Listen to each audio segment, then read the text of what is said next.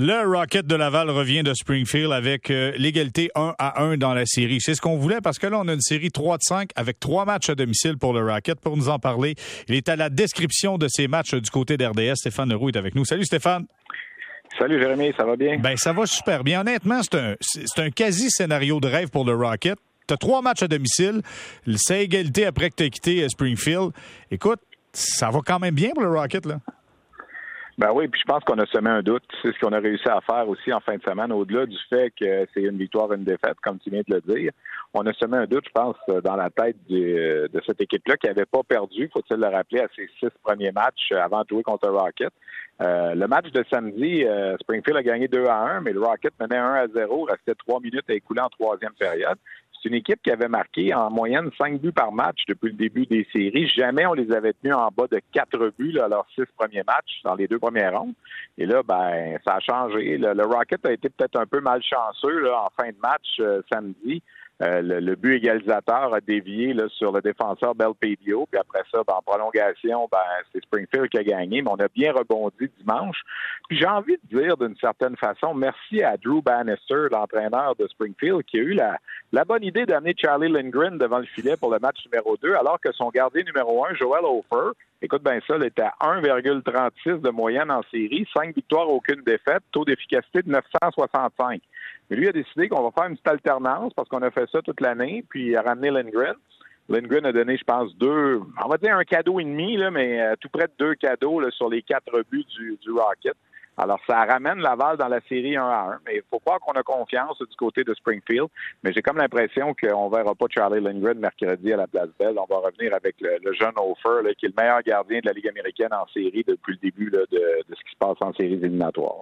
Sauf qu'il y a eu des blessures du côté du Rocket. Il y a Cédric Paquette qui a été blessé, Gabriel Bourque également. Euh, est-ce qu'on a des mises à jour? Est-ce qu'ils seront capables d'être là pour le prochain match? Aujourd'hui, c'était congé. On a donné congé à tout le monde. L'équipe est revenue de Springfield après le match de dimanche. Aujourd'hui, c'était congé pour tout le monde. Alors demain, j'ai l'impression qu'on va avoir des mises à jour. Dans le cas de Paquette, il avait quand même participé à, à la période d'échauffement avant le match de dimanche. Dans le cas de Bourque, ben, il a quitté, euh, on pense, après qu'il ait été frappé là, par Dakota Joshua en deuxième période. On a vu une séquence là, où il l'a frappé solidement, puis il n'est pas revenu au jeu en troisième période. Alors, ces deux cas euh, douteux. Puis c'est deux gars importants. C'est deux vétérans pour le, Rocket. On sait que dans la Ligue américaine, tu as le droit d'avoir cinq vétérans en uniforme. Là. Ben, c'en est deux, ça, Paquette puis Bourque. les deux, surtout Bourque, là, en désavantage numérique, c'est un élément très important. Il euh, faudra voir si jamais ils sont pas en mesure d'être là euh, mercredi, vers qui on va se retourner un bonhomme comme Devante Smith-Pelly qui, qui, a joué trois matchs en série jusqu'ici et qu'on n'a pas vu là, dans les derniers matchs.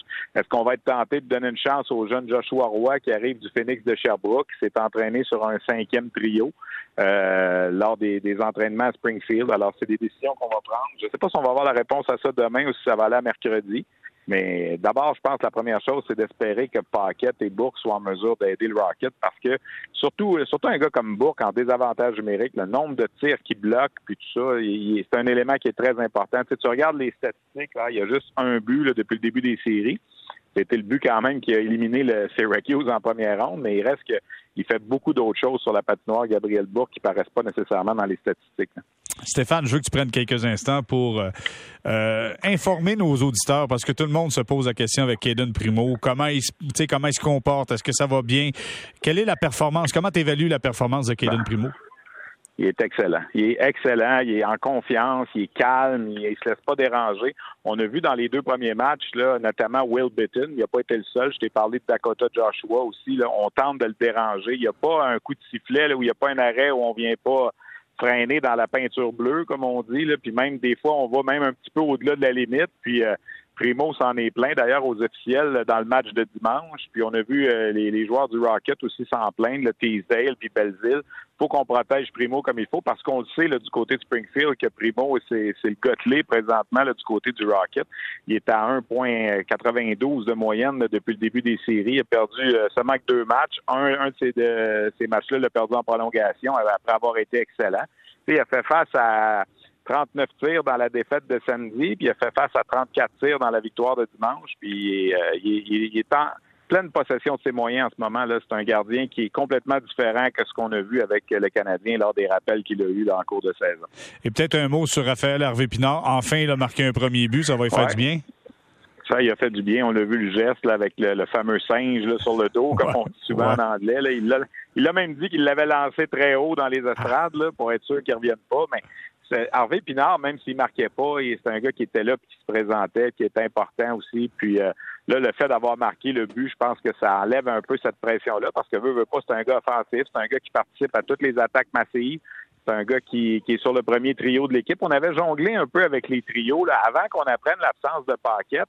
On avait inversé les deux premiers centres. Là. Paquette s'en allait pour jouer avec euh, Harvey Pinard et Ulanen alors que Jean-Sébastien D, qui était avec eux d'habitude, s'en allait sur le deuxième trio. Finalement, la blessure de Paquette à la dernière minute a fait changer les plans.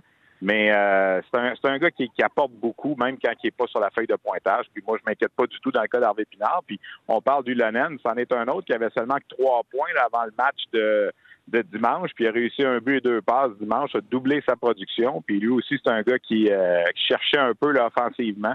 Alors, euh, mais, mais le Rocket, c'est ça. Tu regardes, là, Danick Martel, en ce moment, va bien. Là, il est dans le top 10 des marqueurs de la Ligue américaine en série. Mais sinon, là, la répartition, là, avant le match de dimanche, on a présenté un tableau. Là, les, les trois premiers trios qu'on avait utilisés en série jusqu'ici, il y a un trio qui avait donné 16 points, un qui en avait donné 15, puis un qui en avait donné 13 avant le match de dimanche. Puis le quatrième trio là, qui avait moins de production, c'est normal. Mais les trois autres trios, là, ça, ça se partage l'offensive de façon presque égale. c'est, une des clés du succès là, du Rocket. Puis défensivement, honnêtement, on est impeccable aussi. Là. On donne pas grand-chose. Springfield, comme je te disais, c'est une équipe qui comptait beaucoup de buts. Euh, à date, en tout cas, là, on, a, bien tenu ça. Là, c'est sûr qu'on a repris l'avantage de la pour le Rocket. On s'en vient trois matchs à la maison. Les trois matchs, ça va être rempli à pleine capacité. Le Rocket, la mission, c'est d'en gagner au moins deux sur trois. C'est sûr que si tu peux gagner les trois pour finir ça, c'est encore mieux. Mais si tu sors de cette séquence-là avec deux victoires en trois matchs, ben, tu retournes à Springfield pour un match 6 et 7 en avance 3-2.